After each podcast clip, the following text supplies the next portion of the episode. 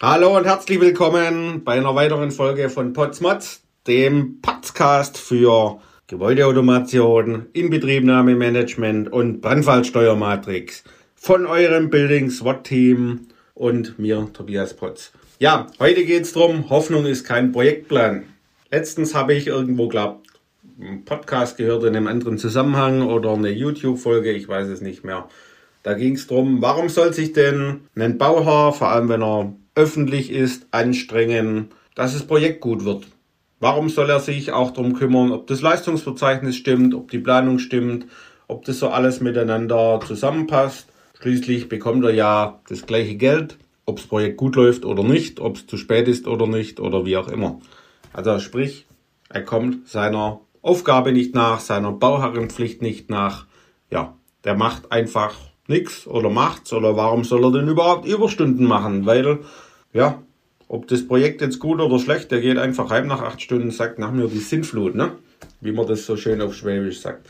So, also daher, Hoffnung ist kein Projektplan. Genau diese Typen, die warten dann immer wieder und sagen, hm, ja, das läuft nicht so und ich weiß auch nicht, unsere Projekte, die laufen immer schlecht und ja, wo ist denn da bitte vom Bauherrn einfach das, dass er sagt, Mensch, ich stehe dahinter, ich will, dass das Projekt gut wird, ich schaue mir die Planung an, betreue das ordentlich, gehe ins Leistungsverzeichnis rein, prüfe das. Das ist sogar seine Pflicht als Bauherr, dieses zu tun. Wie soll man sagen, dort würde ich mal sagen, hm, hätte man einen Fall von fehlender Mitwirkungspflicht des Bauherrn. Und ja, der braucht sich nicht wundern, warum sein Projekt komisch wird. Ich erlebe das immer. Das ist halt so.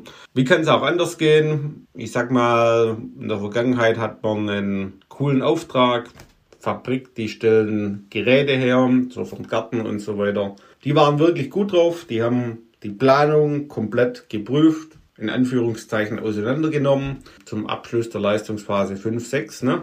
Und mittags dann haben wir uns getroffen um 12, zum Mittagessen gegangen, uns nochmal gestärkt und dann sind wir ja jedes Dokument durch. Und da war der Bauherr auch so, der hat es sich angeschaut, der hat sich Zeit genommen und hat gesagt auf Schwäbisch, ja, ich will doch wissen, was ich für mein Geld kriege. Genau, und deshalb, da gab es dann eine ganze Latte voll berechtigter Kommentare.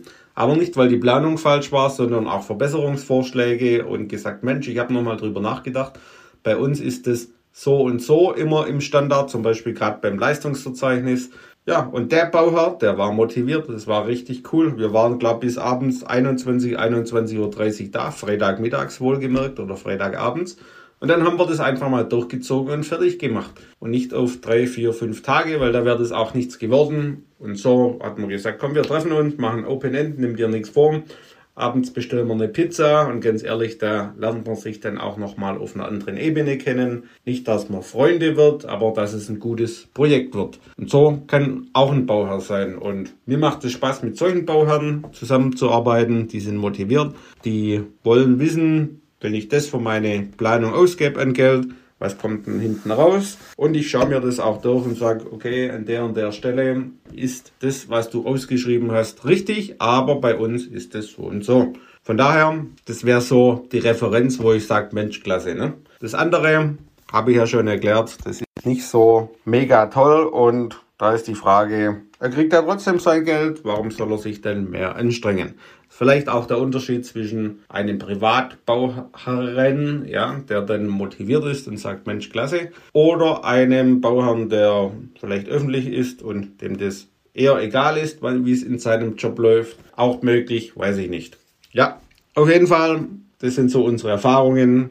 Wir empfehlen natürlich die zweite Variante, wo der Bauherr dann sagt, Mensch, klasse, wir machen das zusammen und für solche Bauherren sind wir auch gerne Ansprechpartner. Wir sind da auch ein bisschen pushy unterwegs und fordern den dann auch und sagen, komm hier, klasse, lass uns machen. Und wenn Sie da mal ein Thema haben für Gebäudeautomation, eine ordentliche Planung brauchen, ordentliches Leistungsverzeichnis, melden Sie sich gerne bei uns auf www.buildingswatteam.de und wir freuen uns natürlich über eine Bewertung oder einen Kommentar auf diesen Podcast. Bis zum nächsten Mal, euer Tobias Potz vom Building SWAT Team.